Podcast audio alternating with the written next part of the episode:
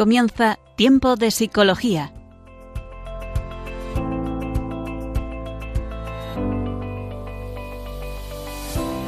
Nos acompaña a lo largo de la próxima hora Cristina Velasco.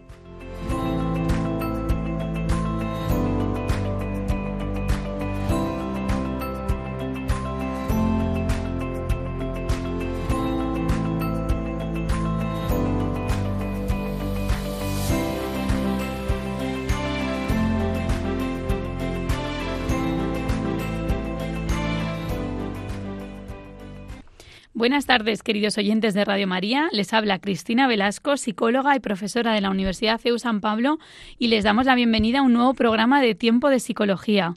En este programa de Tiempo de Psicología se tratan aspectos a la luz del Evangelio sobre la antropología cristiana y la psicología. Nos adentraremos en diferentes campos de la psicología y en diferentes problemáticas presentes en la sociedad actual. Lo que vamos a tratar en el programa de hoy va a ser las fortalezas psicológicas en las personas mayores. Y además, en la sección Educar en un mundo loco, vamos a hablar de la virtud de la sinceridad. Comenzamos.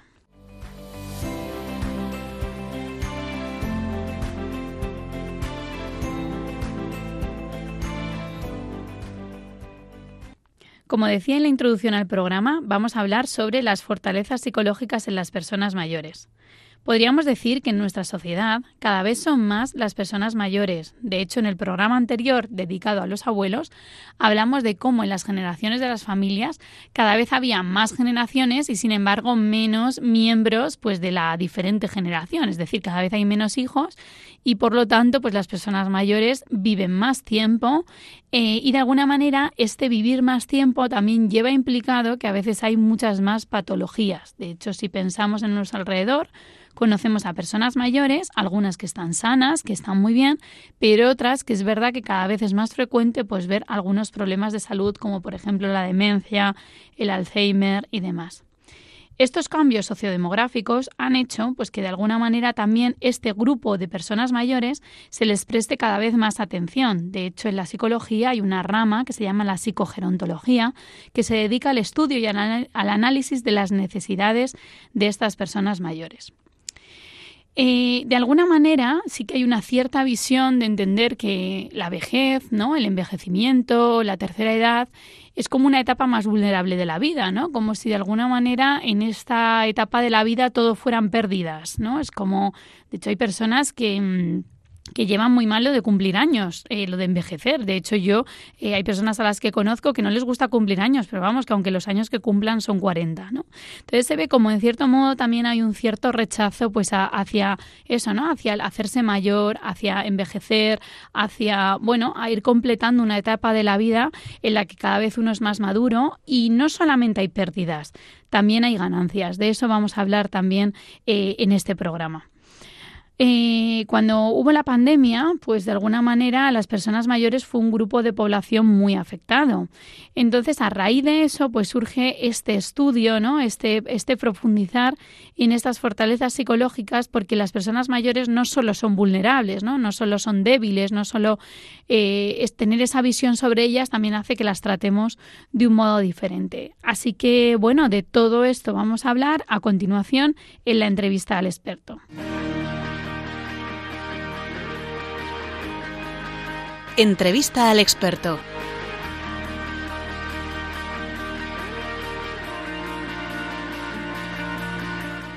Bueno, pues aquí estamos en el programa Tiempo de Psicología, ya comenzando nuestra sección habitual de entrevista al experto y hoy contamos con una invitada eh, que es psicóloga, Teresa Jiménez Arribas. Buenas tardes, Teresa. Buenas tardes. Muy bien, pues paso a presentar a Teresa, que es psicóloga general sanitaria, trabaja en el ámbito privado y ha investigado sobre el rol de los cuidadores informales en personas dependientes, es decir, personas con algún diagnóstico de demencia o Alzheimer, y además es investigadora en el grupo de envejecimiento de la Universidad CEU San Pablo. Así que gracias, Teresa, por estar compartiendo con nosotros este espacio para hablar sobre las personas mayores. Muchas gracias a vosotros por invitarme.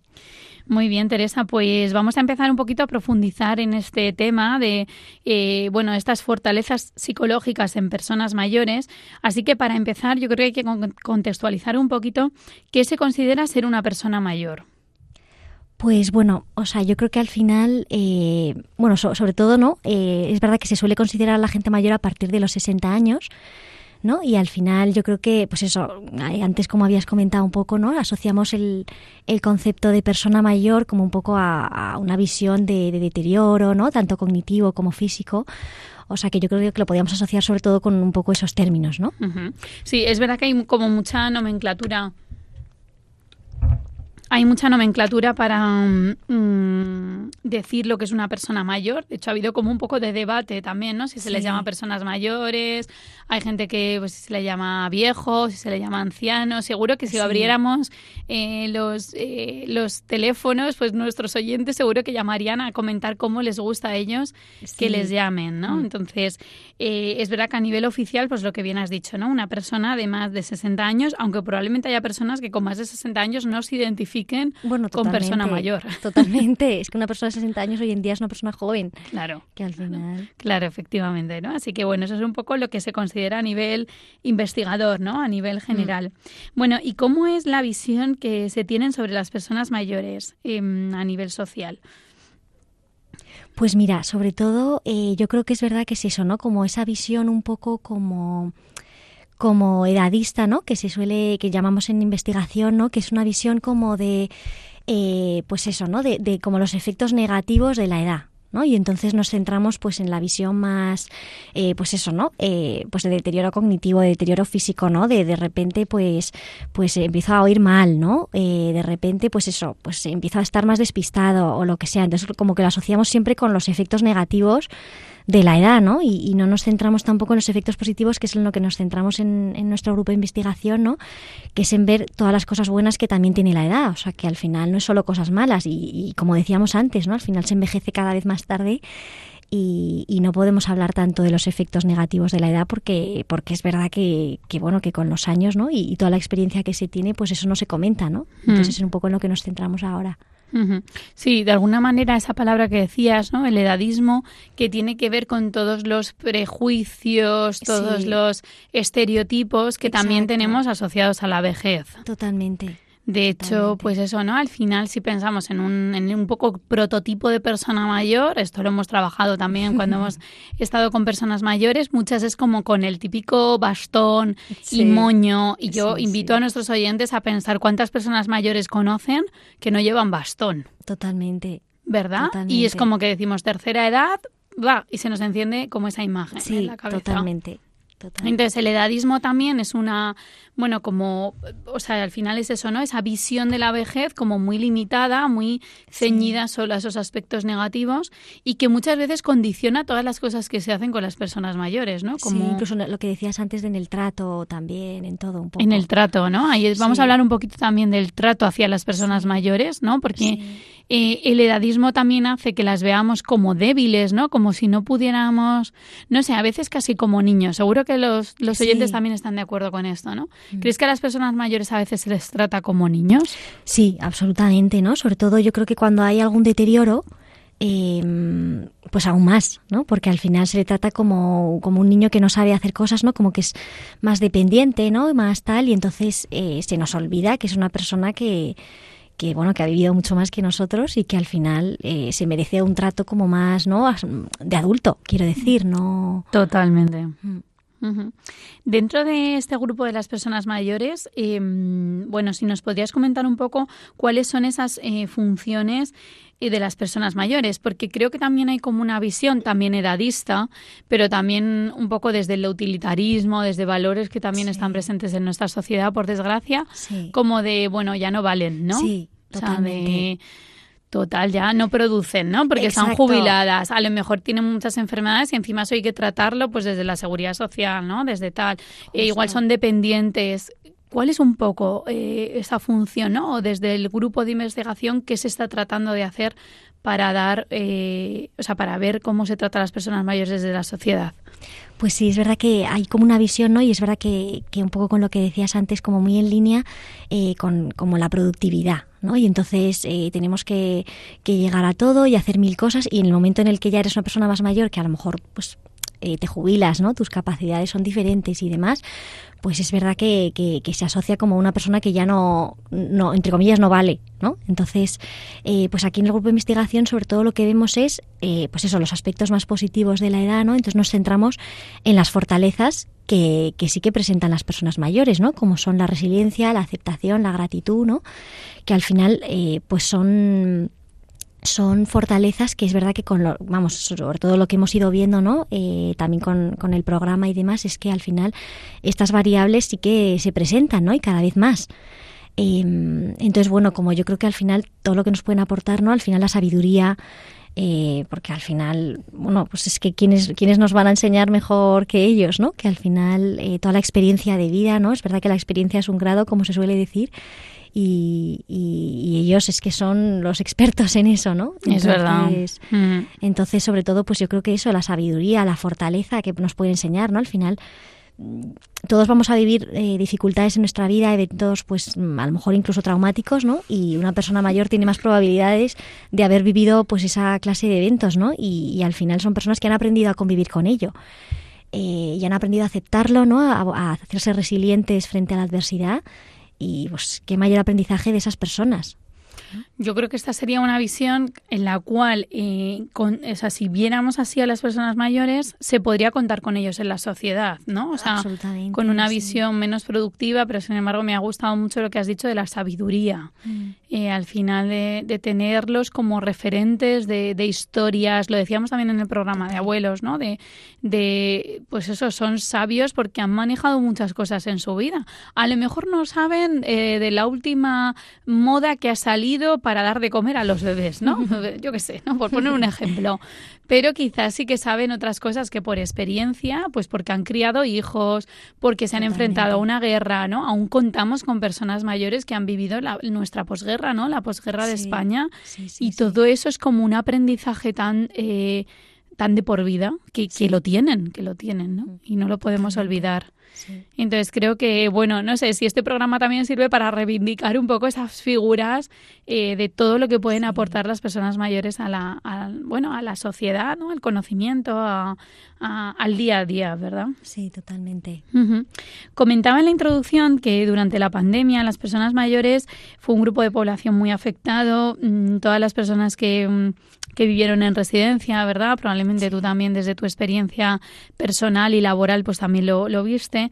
Mm, ¿Por qué fueron las más afectadas? Y sin embargo, los estudios que se han llevado a cabo también demuestran que, sin embargo, supieron hacer frente de un modo, enfrentarse a la adversidad de un modo muy adecuado. ¿Por qué crees que esto ocurrió?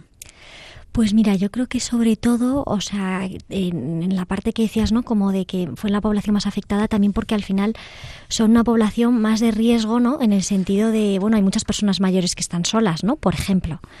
Eh, entonces, pues claro, de repente verse encerrados en casa solos, ¿no? Y además que hay personas mayores eh, que a lo mejor no cuentan con las mejores nuevas tecnologías, ¿no?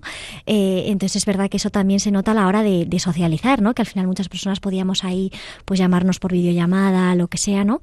Y a lo mejor hay personas mayores que no han tenido esa facilidad, ¿no? Y, y luego que es verdad que también a mayor edad no se necesita más estimulación entonces al final había menos estimulación tanto social como física no a lo mejor el paseo típico de la persona mayor que se da todos los días pues no se lo podía dar o pues eso no la visita de mis hijos o lo que sea y no la tenía entonces pues al final por eso es la población más afectada mm.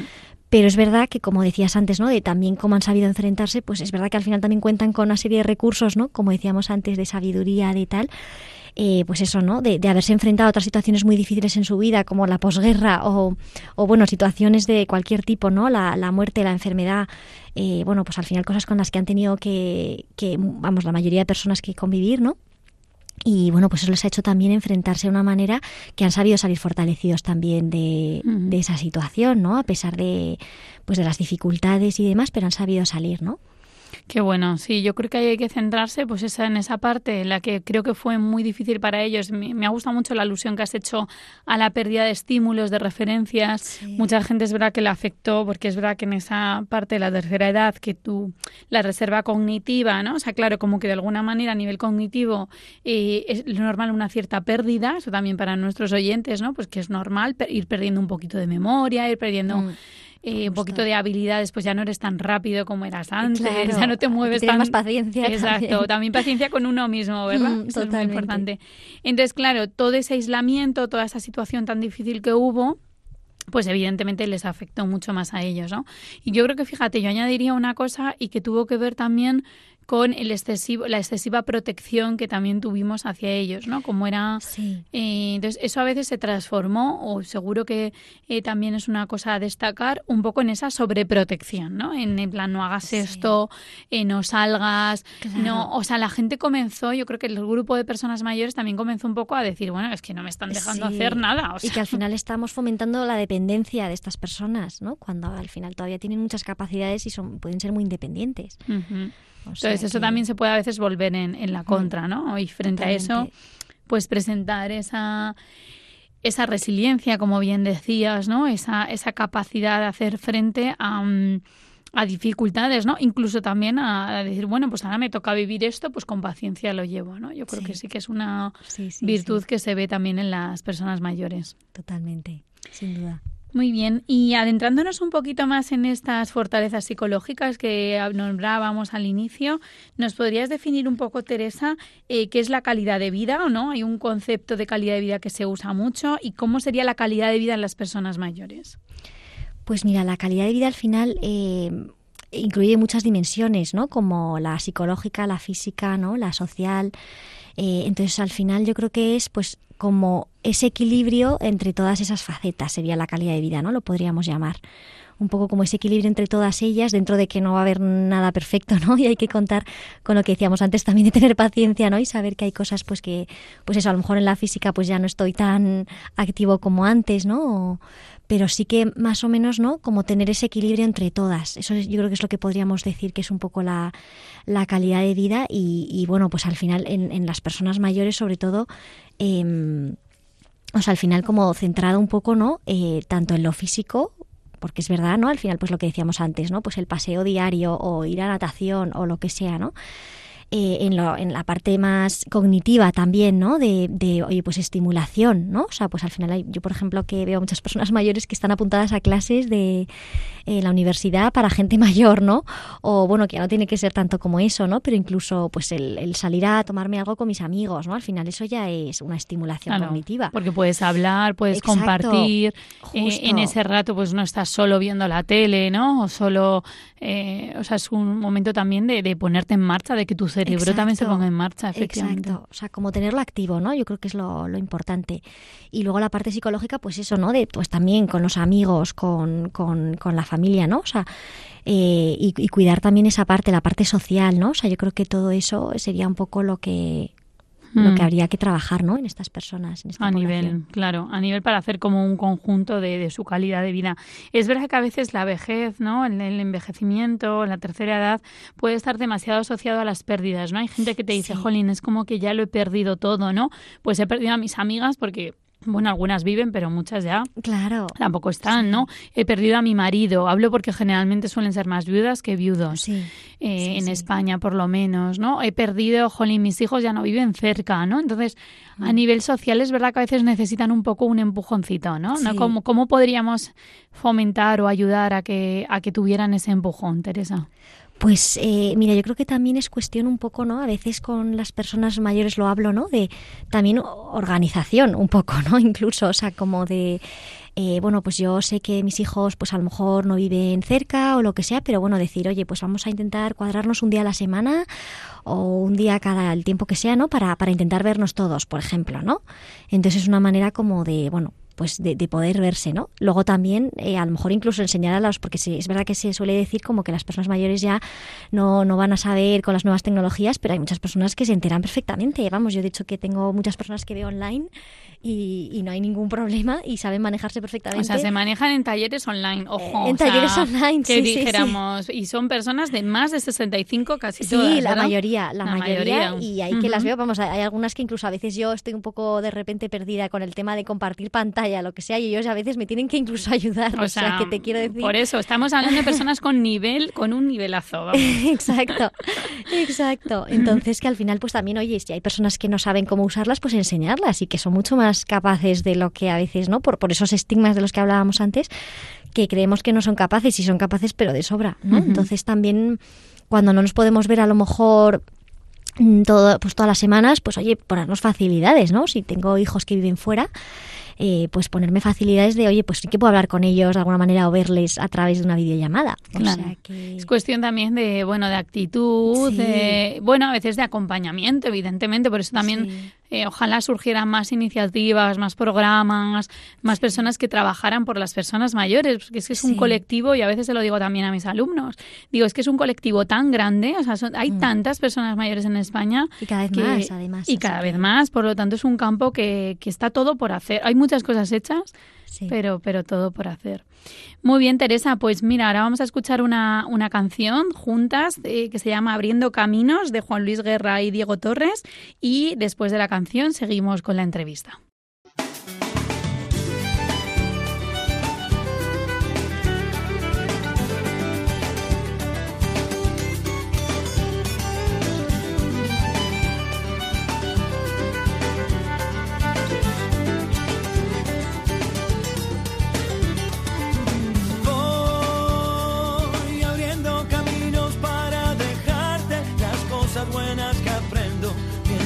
Camino mis calles. Me llevaré las buenas luces que tiene la gente que me iluminan la vida y me regalan mi suerte.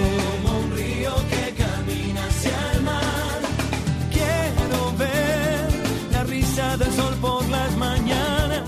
Que venga siempre a golpearnos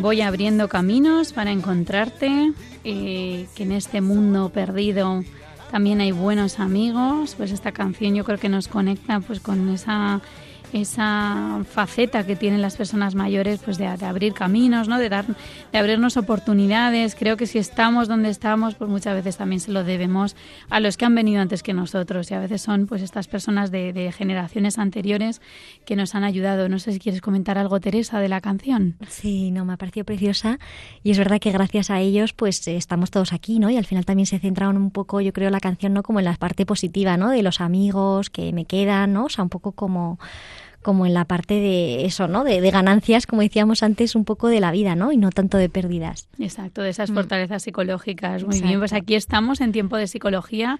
Les habla Cristina Velasco, psicóloga y profesora de la Universidad CEU San Pablo y estamos hablando con Teresa Jiménez Arribas, psicóloga e investigadora en el grupo de envejecimiento. Eh, y también estamos hablando justo, y ya nos vamos a adentrar un poquito más en estas fortalezas psicológicas que es, eh, caracterizan a este grupo de personas mayores. Así que en este sentido seguimos un poquito avanzando eh, para hablar sobre la resiliencia. Yo creo que es un término que se usa mucho a nivel popular, ¿no? A nivel psicológico. Exacto, se ha puesto de moda. Así que Teresa, ¿qué nos podrías decir un poquito sobre mm, si las personas mayores realmente viven más la resiliencia desde esa definición de resiliencia? Pues sí, mira, o sea, es verdad que es, un concepto que, se ha puesto muy de moda, pero también por la importancia que tiene, ¿no? O sea, que es lo que se ha ido viendo como en, los estudios en los últimos años, ¿no? Y es verdad que, bueno, la resiliencia, para que lo escuchen los oyentes, ¿no? Es la capacidad de adaptación de la persona a situaciones difíciles de la vida, ¿no? A, las dificultades. Eh, y cómo también salir fortalecido ante esas situaciones, ¿no? Eh, entonces, pues las personas mayores es que, como decíamos antes, que, que nos aportan esa sabiduría y demás, pues quiénes mejores mm, profesores que ellos, ¿no? Que al final han tenido que vivir situaciones, pues eh, a lo largo de su vida, seguramente muchas situaciones adversas y han aprendido a, a convivir con ello, a aprender a, que ahí también viene un poco el término de, de, acepto, de aceptación Eh, entonces, bueno, ¿no? Pues al final la resiliencia es eso, ¿no? Como la capacidad de, de, salir fortalecida ante esa situación y las personas mayores es que, bueno, pues, pues son expertos en eso, ¿no? Y, y de hecho yo cuando, bueno, pues en las entrevistas que he hecho con personas mayores y demás, hablan mucho del término de flexibilidad, ¿no? Que al final para, para ser una persona resiliente hay que aprender a ser flexible, ¿no? Y, y al final a, un poco a, relativizar los problemas, ¿no? Y, tampoco darles, eh, bueno, la importancia que se merecen, ¿no? También un poco. Entonces, bueno, eh, un poco en ese sentido. Hay una metáfora, ¿no? Que es la del junco, ¿verdad? Porque si, si pensamos en un junco, pues el junco es como que le viene el aire, ¿no? Le viene, pues yo qué sé, las tormentas y luego como que vuelve a su ser, ¿no? Es, es algo muy flexible, es un, mm. eh, una planta, yo no sé mucho de plantas, de la terminología, pero es una planta flexible, ¿no? Entonces, a veces les hacemos el símil a, eso. Es decir, viene la adversidad, pero tú eres capaz de volver al punto en el que estabas, ¿no? Incluso a veces de salir fortalecido. O sea, de decir, bueno, pues esto al final me ha hecho también saber que me puedo enfrentar a cosas nuevas, ¿no? Que tengo recursos, eh, que de alguna manera, pues, eh, he contado con gente con la que a lo mejor no contaba, ¿no? Entonces es como que te vas dando cuenta de, de, que puedes hacer frente a cosas y eso también te prepara ante la vida, ¿no? Porque... Totalmente. Yo sí que quería matizar para un poco que se entienda, ¿no? Que al final resiliencia no es que no voy a sufrir, porque a veces que las personas mayores cuando hablamos de este término no y trabajamos este concepto me dicen bueno eh, pero yo luego he sufrido mucho y digo bueno claro por supuesto solo faltaba no que es verdad que el sufrimiento no nos lo quita nadie pero la resiliencia es esa capacidad no luego de salir fortalecido frente a ese sufrimiento que, que por supuesto va a ser inevitable no que, que es parte de la vida y que además también nos enseña muchas cosas totalmente y junto a la resiliencia, otra de las eh, virtudes, ¿no? otra de las fortalezas que queríamos también señalar en el programa de hoy en las personas mayores es la gratitud. ¿Por qué las personas mayores, pues no sé, son tan agradecidas, ¿no? O sí que presentan en cierto modo la gratitud. Pues sí que es verdad, ¿no? Que al final, bueno, la gratitud al final es como la un poco como ese sentimiento, ¿no? Esa disposición a apreciar lo que tenemos en nuestra vida, ¿no? Em, entonces, pues bueno, es verdad que al final, pues lo que decíamos antes, ¿no? Frente a situaciones adversas, muchas veces en, en esa situación es muy difícil ver cómo de lo que estamos agradecidos, ¿no? Pero es verdad que siempre hay, hay motivos, ¿no? Y siempre hay razones por las que estar agradecidos. Y, y yo sí que es verdad que veo que en la gente mayor ese concepto está bastante interiorizado también yo creo que precisamente por, por ese sufrimiento al que se han tenido que enfrentar, ¿no? por haber vivido situaciones complicadas, que al final se han dado cuenta también de lo más importante en la vida. ¿no? Entonces, cuando te das cuenta también y eres consciente de lo más importante en la vida, también eres agradecido con eso.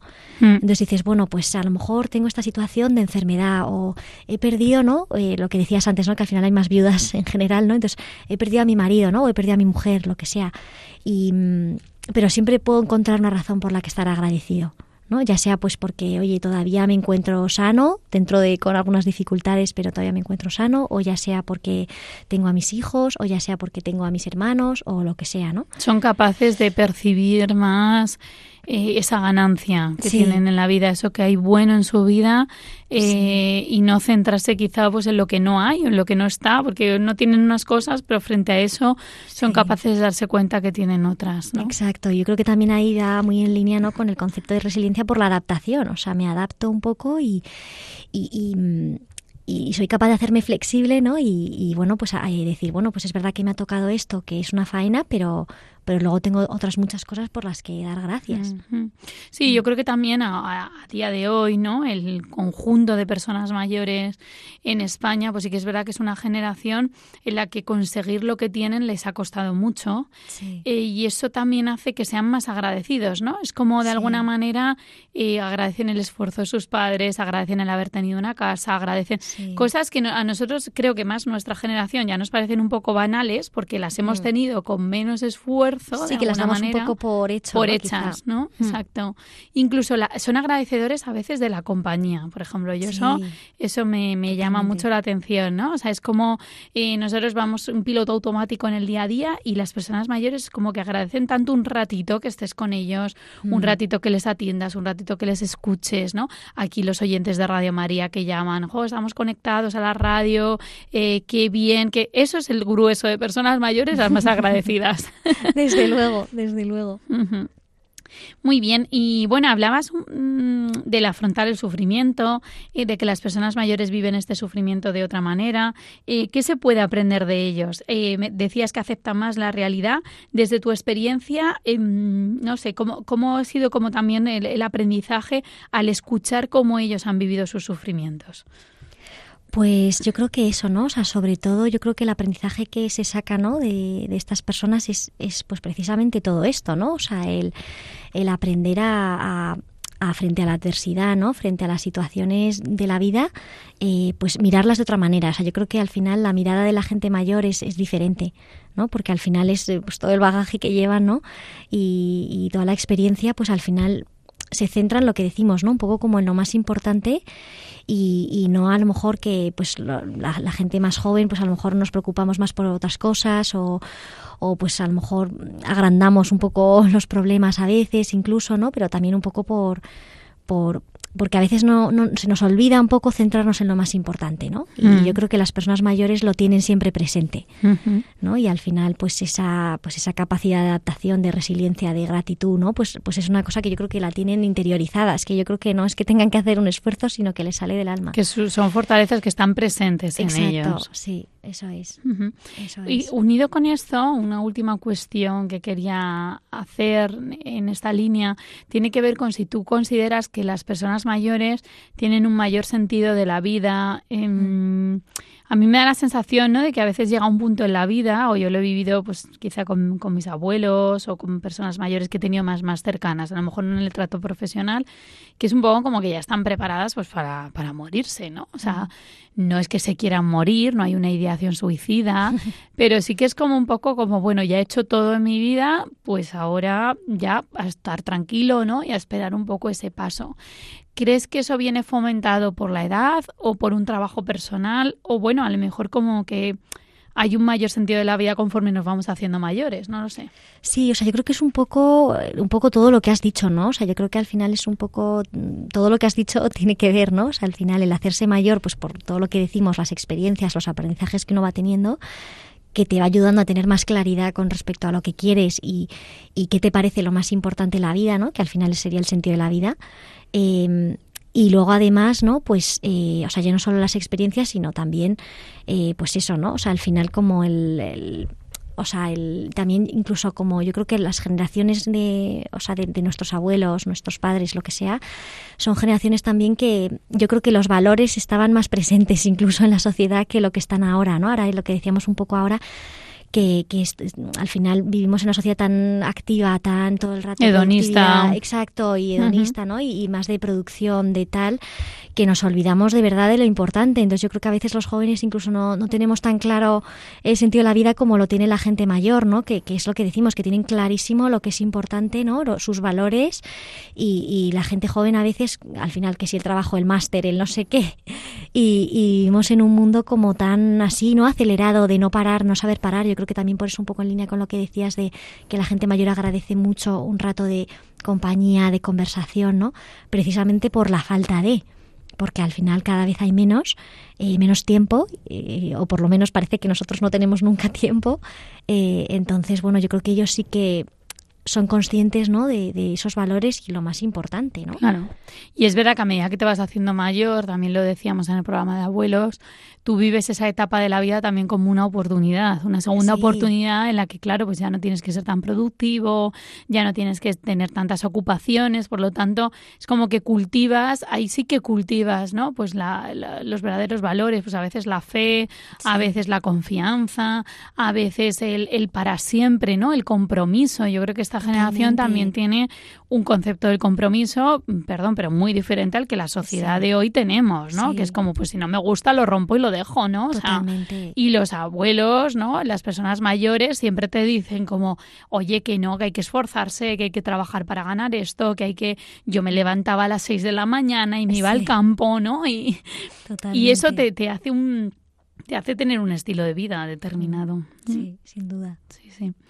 Muy bien. Eh, bueno, Teresa, pues eh, yo creo que bueno que hemos tocado muchísimos temas. Ahora también te voy a invitar a que te quedes en nuestra siguiente sección de Paranota, que en la que vamos a hablar un poquito más del buen trato hacia las personas mayores y nos van a llegar unos audios de cómo las personas mayores viven esta etapa de la vida. Así que te quedas con nosotros y las comentamos. ¿Te parece? Fenomenal. Muy bien.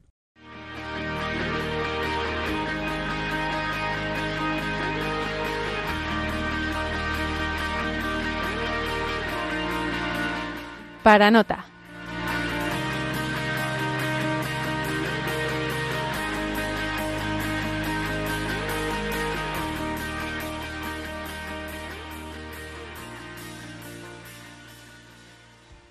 Muy bien, pues en esta sección para nota, como hemos dicho en los programas anteriores, la vamos a dedicar a, dar alguna pincelada para profundizar un poquito más en este tema de las fortalezas de las personas mayores. Y yo quería hablar de un recurso que existe, que se hizo en el Colegio Oficial de Psicólogos de Madrid, que se llama Cuenta conmigo, cuenta con ellos, y fueron unas guías y unos cuentos en el que se fomentaba el buen trato hacia las personas mayores. En estas guías, en estos cuentos que se pueden encontrar en Internet, en la página web del Colegio Oficial de Psicólogos, los cuenta conmigo, cuenta con ellos, y se planteaban tres áreas, la familia, la sociedad y eh, las personas que viven en instituciones, en residencias de personas mayores, pues cómo tratarlos bien, ¿no? Entonces, en estos cuentos sobre todo se fomentaba mucho pues la al final pues que la persona sea autónoma que se respete también su, eh, su humanización, ¿no? su integridad, o sea, que se le, que se le tenga en cuenta para las cosas. ¿no? Hay un, eh, un ejemplo que recuerdo y lo cuento muy brevemente de estos cuentos, en el cual pues van una persona mayor con su hija o su hijo al médico, no recuerdo muy bien, eh, y en el que habla solo la hija ¿no? en el médico. Entonces, es muy curioso cómo a veces invalidamos a las personas mayores, ¿no? Frente a eso, darle voz, darle palabras, a que la persona mayor pueda expresarse, pueda hablar, si es que puede contar lo que le está pasando. Es verdad que a lo mejor a veces le gusta ir acompañado de su hijo, de su hija, de un amigo, porque a lo mejor se siente más arropado, como cualquiera de nosotros si quisiera ir al médico. Pero es verdad que es importante, pues no... Mm, no hacerles de menos, ¿no? no infantilizarles, lo hemos dicho un poquito antes también en el, en el programa, ¿no? Pues pedir permiso, oye, que, que tú puedas, eh, por ejemplo, en una residencia, qué importante, ¿no? Que esto nos daría para otro programa, el poder eh, vestirte con la ropa que a ti te gusta, ¿no? El poder decidir lo que quieres comer. O sea, todo eso hace que se humanice muchísimo más el trato hacia las personas mayores. Así que, bueno, como recomendación de hoy, dejamos los cuentos Cuenta conmigo, cuenta con ellos del Colegio Oficial de Psicólogos de Madrid. Y nada, pasando Después de esta breve recomendación vamos a escuchar unos audios de unas personas mayores en las que nos contestan cómo te ves en esta etapa de la vida. Eh, buenos días, mi nombre es Fernando, tengo 80 años y en esta etapa de mi vida, pues físicamente, gracias a Dios, me encuentro bien, unas molestias propias eh, de la edad, avanzando, pero vamos, sin incidencia alguna al respecto. Me siento animoso, feliz en mi relación matrimonial y familiar, ocupado, o sea, como buen jubilado, pues mm, me faltarían horas para cubrir el día. Preocupado, obviamente, por la situación que nos rodea, tanto a nivel eh, político o socioeconómico de nuestro país como eh, del mundo pero más que nada especialmente preocupado por lo que pueda quedar para los que nos siguen. Muchas gracias. Hola, buenos días. Mira, soy José Luis Martínez y bueno, en esta etapa de la vida me encuentro francamente bien. Tengo 73 años y muy cerquita ya de los 74. Después de haber estado trabajando 50 años, eh, bueno, esto es una maravilla poder disfrutar de tiempo libre, de todas las actividades. Eh, tengo una vida bastante activa, tengo muchas aficiones, me falta tiempo para disfrutarlas todas. Entonces considero que bueno, esto es precioso el poder, el mayor eh, bien que puede tener una persona después de tantos años trabajando es el tiempo libre. Un saludo. Buenos días, soy José Vicente tengo 65 años, llevo prejubilado desde hace cuatro años y en esta etapa de mi vida pues me siento feliz, realizado. He podido dedicar 47 años a mi profesión, soy músico de profesión y bueno, pues ahora parte de mi tiempo libre lo dedico a Radio María, al voluntariado de Radio María y también eh, pues a mi familia, estoy felizmente casado, tenemos cinco hijos y once nietos lo cual pues es una, satisfacción, ¿no? A esta altura de la vida pues ver eso, esos frutos que realmente no son míos, son frutos del Señor. Y bueno, pues también dedico parte de mi tiempo a mi parroquia, Santa María de la Dehesa, la parroquia castrense, al coro de la misma y también pues dedico un poco de tiempo bastante a estudiar órgano. Y bueno, es una etapa feliz, en espera pues de, de lo que el Señor quiera, ¿no? abierto a la vida en este sentido.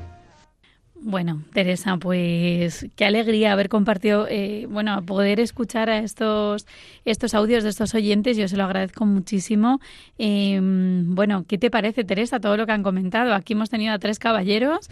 Eh, no hemos contado con ninguna señora, pero bueno, se lo agradecemos igual.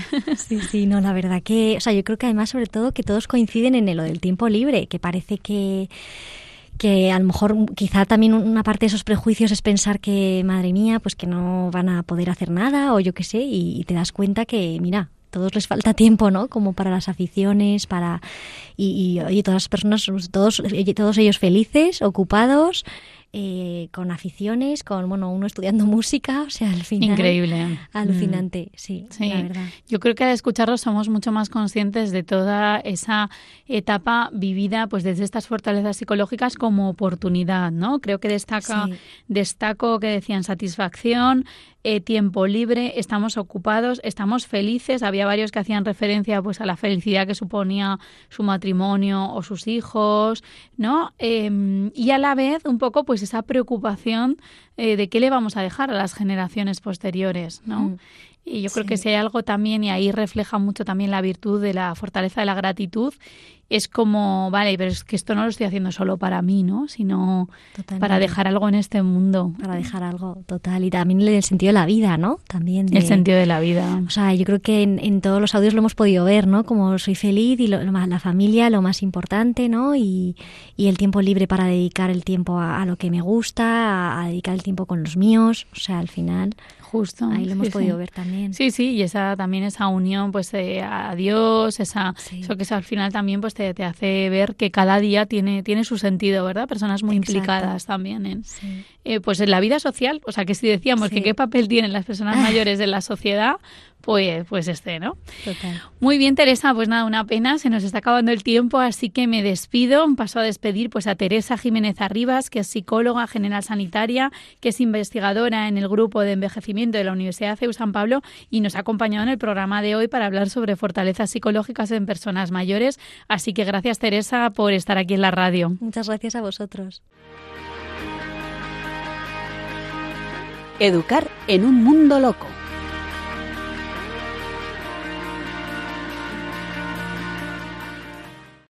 Muy bien, pues como en cada programa comenzamos la sección Educar en un mundo loco. Hoy vamos a hablar de la sinceridad con Daniel Lozano. Buenas tardes, Daniel. Hola Cristina y un saludo a todos los oyentes de Radio María. Presento a Daniel Lozano, que es periodista y publicitario, padre de familia y además trabaja en el Departamento de Promoción y Voluntariado en esta radio. Así que adelante, Daniel, háblanos de la virtud de hoy. Bueno, pues hoy vamos a hablar de la sinceridad, que la define David Isaacs. Como saben nuestros oyentes, estamos siguiendo su libro La educación de las virtudes humanas y siempre comienza con una definición que dice así. La sinceridad manifiesta, si es conveniente, a la persona idónea y en el momento adecuado lo que ha hecho, lo que ha visto, lo que piensa, lo que siente, con claridad, respecto a su situación personal o a la, situación de los demás. Podemos empezar para ahondar un poco en esta definición diciendo que para que la sinceridad tenga sentido no puede ser una comunicación, digamos, al azar, ¿no? O sea, algo, pues hoy he desayunado cereales, ¿no? Pues debe ser, eh, debe estar gobernada por la caridad y la prudencia. Em, enemigas de, de la sinceridad, pues tenemos el exceso de sinceridad, que supone no tener en cuenta si es conveniente o si se lo estamos diciendo a la persona idónea o si lo estamos diciendo en el momento adecuado. Que entiendo, perdón Daniel, que eso vendrá guiado por la prudencia. Por supuesto. Entonces, si, si, no está, si no tenemos en cuenta estas tres, eh, estas tres eh, indicaciones, que, pues que si es conveniente, si es a la persona idónea y es en el momento adecuado, entonces no es sinceridad, sino desenfreno verbal, podríamos definirlo así. También es una desviación cuando no somos fieles a la realidad o tergiversamos esa, esa realidad, ya que eso nos permite que podamos caer en la mentira, en la hipocresía, en la adulación, en la calumnia o en la murmuración, ¿no? Y todos estos son contrarios a la sinceridad. Se trata de no opinar si la información que tenemos no es adecuada. Es decir, es importante tener la información adecuada para poder opinar, porque si no, pues podemos caer en, estos defectos que hemos. O sea, diríamos que si no tienes un conocimiento absoluto de lo que vas a hablar o vas a decir, mejor no decir nada. No, no, es, no es que sea absoluto o no absoluto, sino al menos que sea veraz y que sea más o menos completo. O sea, que no sea una, una visión parcial de la realidad, podríamos decir, ¿vale? Em, bueno, es una virtud que está vinculada también a la intimidad y a la humildad. Santo Tomás nos dice que la humildad regula la tendencia del hombre a exaltarse por encima de su propia realidad. Y para conocer nuestra realidad, pues no hay que estar comparándose con los demás, sino tenemos que medirlo en nuestra relación con Dios, que es el que nos ha creado con un, con un fin. Y eso es un, por poner un ejemplo, es lo que hacemos, ¿no? Cuando con el sacramento de la, de la reconciliación, cuando nos confesamos, pues vemos nuestra realidad ante Dios y confesamos con, con, sinceridad nuestros pecados para pues recibir la gracia y poder mejorar, ¿no? Otro ejemplo es pues cuando estamos buscando novio o novia, pues eh, hay que presentarse, ¿no? Pues fieles a, lo que somos, no podemos eh, aparecer eh, pretendiendo ser alguien que no somos, porque al final pues tarde o temprano todo eso se va a quedar descubierto, Y, se va a ver nuestras carencias. Como hemos dicho, también es una virtud que está vinculada a la intimidad, porque al final la sinceridad también es compartir una parte de nuestra realidad con los demás. Y esto solo está justificado pues cuando hay un, un deseo o una posibilidad de, de, mejorar. No tiene mucho sentido abrir nuestro interior ante cualquier persona, como hemos dicho en la definición, en, cualquier momento, ¿no? Sino lo que, si, sino lo que nos tiene que mover es eh, pues ese ánimo de mejorar en nosotros o que hay una posibilidad de mejora en, en la otra persona. Y por último, también está vinculada a la claridad, y esto pues supone una capacidad de, de expresión y una, una valentía a la hora de de, contar la, información que queremos compartir con los demás. No se trata de dar eh, informaciones confusas, ¿no? sino pues decir las cosas con, sencillez, con, un orden, con, una responsabilidad. Me estaba recordando mucho a la, a, la, virtud anterior que vimos, a la de la sencillez, como también nos definías esa, esa especie de transparencia y, bueno, unido a esta virtud de la sinceridad. Y cómo la educamos en los niños, ¿no? Porque hay una parte muy importante eh, porque los niños mm, tienden a mentir a veces, ¿verdad? Cuéntanos un poco. sí, bueno, en primer lugar podemos decir que hay que promover el que no busquen solo aquello que les guste, ¿no? O, lo que les plazca, sino también pues lo que les pueda provocar una satisfacción. Y esto muchas veces pues va unido a un, a un deseo de esforzarse, ¿no? Pues nos esforzamos en algo y obtenemos también esa, esa satisfacción. Ese esfuerzo de mejora tiene sentido pues cuando entienden que, que su vida tiene una finalidad, ¿no? Em, y que toda esa información que reciben, pues hay conductas que les van a ayudar a mejorar y otras que no. O sea, es entender el por qué, diríamos. Eso es, eso es. Quizá no, no mientan o, o, no murmuren porque saben que sus padres les, les van a castigar, ¿no? Se van a enfadar con ellos y eso no les gusta. Pero el enfoque que tiene que ser es que ellos diciendo la verdad pueden crecer como personas. Esto obviamente no es fácil, hay que verlo poco a poco. Para ello, lo primero eh, hay que enseñarles a distinguir entre lo que son hechos, lo que son opiniones, lo que son interpretaciones, lo que son sueños, lo que son fantasías, porque cuando son pequeños muchas veces mezclan todos estos conceptos, ¿no? Como hemos dicho, hay que partir de, de, la, de la realidad de cada persona. Entonces, si un niño, por ejemplo, dice, yo no puedo hacer esto, ¿no? Pues puede que esté siendo sincero sobre cómo él percibe su capacidad actual para emprender esa tarea, o puede que piense que nunca va a ser capaz de, realizarla, o puede ser que simplemente no le apetece y nos está engañando, ¿no? Entonces, aquí los padres lo que tienen que, hacer es ayudarle a reconocer la verdad con cariño, ¿no? Y decir, bueno, pues eh, tienes que no digas yo no puedo hacer esto, sino di estoy cansado y no quiero hacer la tarea, ¿no? Es verdad. Partimos desde la realidad. Otros ejemplos, pues puede ser eh, un niño que, está jugando solo y, tiene amigos imaginarios, ¿no? Pues todas estas cosas que mezclan esa realidad con eh, su, propia fantasía, ¿no? O si ha hecho una trastada, pues decir que no, ha sido mi amigo el imaginario el que ha pintado en la pared, ¿no? Pues o mi hermano, o mi hermana. Eso es, partir siempre pues de, la realidad. Muchas veces los niños no saben distinguir, como hemos dicho, entre lo que es realidad y lo que es imaginación. Y esta apreciación particular de las cosas lo que puede llevar es que el, el niño acuse de mentiroso cuando otra persona le ha mostrado una, una visión distinta de la suya. Eh, el típico ejemplo. ¿Eso es mentira? No, hay que hacerle ver toda la, la situación Claro. con- eh, completa para que él pueda ver que, aparte de su visión personal, pues hay otras perspectivas. Hay que entender, además, que si un niño dice mentiras, eh, normalmente es porque el niño siente una necesidad que hay que ayudar a eliminar o porque percibe una situación difícil y hay pues que fortalecerle pues pues para que pueda Ay, su- se, me ocurría, superarla. se me ocurría Sí. el miedo, ¿no, Daniel? O sea, a veces los niños mienten por, por miedo. Ujú. Claro, y entonces ayudarle a expresarse con claridad para poder para que él pueda explicar esa situación que, que está viviendo, ¿no? Además pueden percibir también que la mentira les puede resolver muchos problemas que la, que la vida les presenta y así pues bueno, miento y así evito el castigo, evito el enfado de mis padres. Entonces, en estos casos lo que recomienda el autor es que hay que eliminar la necesidad de mentir, evitando los castigos si son algo puntual o si es algo de poca, poca importancia, ¿no? Y sobre todo, pues premiando y reforzando la sinceridad, pero tampoco sin ser ingenuos, porque si no el niño pues aprovechará esa, esa perspectiva para decir, bueno, voy a seguir mintiendo porque eh, eh, obtengo un, un beneficio, ¿no? Em, y bueno, un último motivo para mentir, pues es también como forma de igualarse o, o mejorar a los demás. Esto es como, pues mi padre tiene un coche más rápido que el tuyo y, mi- y yo tengo una casa más grande, ¿no? Eso ocurre mucho también en los niños, verdad. estar comparándose con los demás, ¿no? Y, y- y utilizar la mentira. Entonces aquí lo que hay que hacer, pues, es mostrarles con cariño el valor que, que, que él tiene como persona y razonarle, pues, respecto a su deseo de ser otra persona o de tener otras cosas. Mm, sí, sobre todo porque eso trabajado en la infancia ayuda muchísimo a, a su propia identidad y a que no se crean lo que no son, ¿no? Que al final eso genera Sí. un conflicto Y a valorar lo que Dios nos ha dado, ¿no? y Que a al valorar final- lo que tienen. eh, exacto.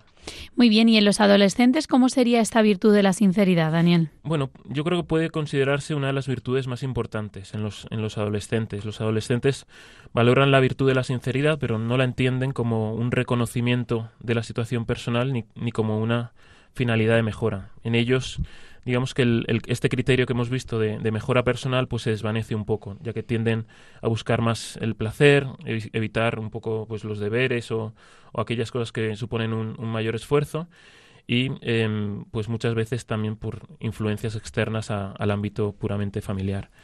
Em, en el caso de, las- de los adolescentes, como hemos dicho, la sinceridad tiene que ser prioritaria. Entonces, podemos poner un ejemplo para explicar esto. Un joven que va al cine eh, con sus amigos y ve una película que los padres le habían dicho que, que no podía verla, ¿no? Pues aquí, de cara a los padres, tiene que ser mm, preferible pues que el hijo eh, les diga con sinceridad que les ha obedecido a tener que enterarse ellos por terceros y, y ca- acabar castigándole por desobediencia. ¿Cómo hay que, qué tendrían que hacer los padres en estos casos? Pues explicarle ¿no? Los motivos por los que no quieren que vea esa película. Entonces, con esa información, eh, el, joven va a tener más, eh, va a poder actuar o va a tener más recursos para eh, rechazar ver esa película o para entender por qué sus padres eh, no querían que, la, que la viera, ¿no? Y también pues para reconocerlo, si realmente luego desobedece, pues para Si les ha sincero engañado, ¿no? Pues para ser y- y sincero después. reconocerlo, e- e- efectivamente. Luego otro aspecto es que, bueno, se confunde la sinceridad con la espontaneidad muchas veces, ¿no? La, la espontaneidad es un desenfreno, es un liberarse de, de inhibiciones, un actuar con, con el impulso del momento, ¿no? Y esto pues es contrario, como hemos dicho, a la prudencia y a la caridad, que son los que tienen que regular la sinceridad. Porque cuando se hace esto, pues no se hace un uso de la razón y, de la voluntad. Podría tener sentido en un clima más de confianza, ¿no? En el que pues ves que hay una el, el ser más espontáneo, pues ganarte la confianza de una persona y como hemos dicho siempre, pues para, para su mejora, ¿no? personal.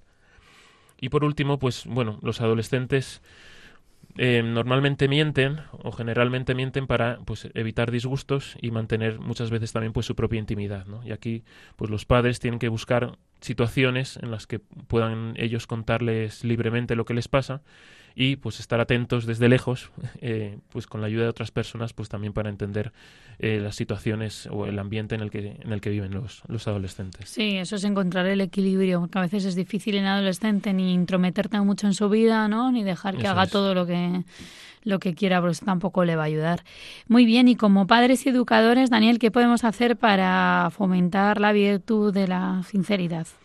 Pues en primer lugar ayudarles a, reconocer las cosas tal como son, eh, a ayudarles a descubrir la, realidad personal de, de cada persona en los niños, pues bueno, estimularles a que nos cuenten cosas de, su, de sus vidas, de su día a día, ¿no? Lo que han hecho en el cole, lo, lo, que han comido, o sea, también cosas muy sencillas, ¿no? Y una vez conseguido esto, pues también ayudarles a diferenciar lo que hemos dicho, ¿no? Entre hechos y opiniones, entre lo que es importante y lo que es secundario. Em, que aprendan a distinguir a quién se debería contar qué cosas, ¿no? Eh, a distinguir el momento oportuno y explicarles el, el por qué. Si los niños son de hablar demasiado, pues habrá que enseñarles a canalizar esa, esa efusión, ¿no? Pues para que no cuenten nada o para que cuenten o que busquen las situaciones propicias en las que hay que, hay que contar. Eh, los niños que no cuentan nada, pues hay que encontrar momentos con ellos, ¿no? Pues no sé, dar un paseo, eh, ayudar al padre cuando el padre está limpiando el coche, pues momentos así más de, intimidad con el hijo para que se abran y, y cuenten un poco también sus cosas, ¿no? Luego hay que ayudarles a distinguir, como hemos dicho también, entre la situación imaginaria y la situación real. También, pues, evitando nosotros eh, dar explicaciones que, puedan ser confusas, ¿no? Pues eh, cuando queremos que el niño se, se, duerma, pues si le amenazamos con que va a venir el coco, pues entonces estamos mezclando situaciones reales con situaciones imaginarias. O pues, eh, no sé, cuando explicamos un embarazo, hablando con el símbolo de la cigüeña, ¿no? Pues también estamos mezclando fantasía y realidad. Em, y luego, por último, pues lo que decimos siempre, ¿no? Pues dar buen ejemplo, pues no mintiendo nosotros los primeros, porque al final la mentira es contagiosa y los niños si ven a un, a un adulto eh, mentir, pues les puede dar la sensación de que, bueno, para conseguir algunos fines la mentira puede ser algo lícito. Muy bien, Daniel, pues muchas gracias. No sé si hay algo más que nos quieras decir sobre la sinceridad. Sí, por cerrar, pues podemos decir que, ser sincero es, ser honrado ¿no? y ser justo en todas las relaciones, y para ello hay que empezar eh, con la relación con uno mismo y con Dios. Y siendo sinceros con Dios, eh, reconociendo nuestras miserias y también pues la grandeza de, ser sus hijos, pues es lo que nos va a permitir alcanzar una, una mayor plenitud humana y también espiritual día a día. Muy bien, Daniel, pues muchas gracias por, por, esta sección, por la virtud de la sinceridad. Me despido de Daniel Lozano, periodista y publicitario, padre de familia y que además trabaja en el Departamento de Promoción y Voluntariado de, de esta radio, de Radio María. Gracias, Daniel. Gracias a ti, Cristina. Pues aquí concluimos este programa de tiempo de psicología en el que hemos hablado de las fortalezas psicológicas en las personas mayores. Agradezco a todos los que han participado en el programa. Hemos hablado pues de la resiliencia, hemos hablado de la gratitud, hemos hablado de cómo esta etapa de la vida, la tercera edad, pues suele ser una etapa también llena de oportunidades y no solo de pérdidas. Agradezco a Teresa Jiménez Arribas, quien ha participado en la entrevista al experto, a Daniel Lozano por su sección Educar en un mundo loco y a Mónica Martínez quien nos ha ayudado también con la preparación del programa y con los audios, y a todo Radio María por hacer posible pues eh, esta radio. Pueden encontrar los programas en el podcast que está disponible pues en la web radiomaria.es y en Spotify, y además pueden contactar con nosotros a través del correo electrónico tiempopsicología@radiomaria.es el próximo programa será el 22 de diciembre. Sigan escuchando, les animo a seguir escuchando la programación. Gracias a todos y un abrazo en el corazón de nuestra Madre.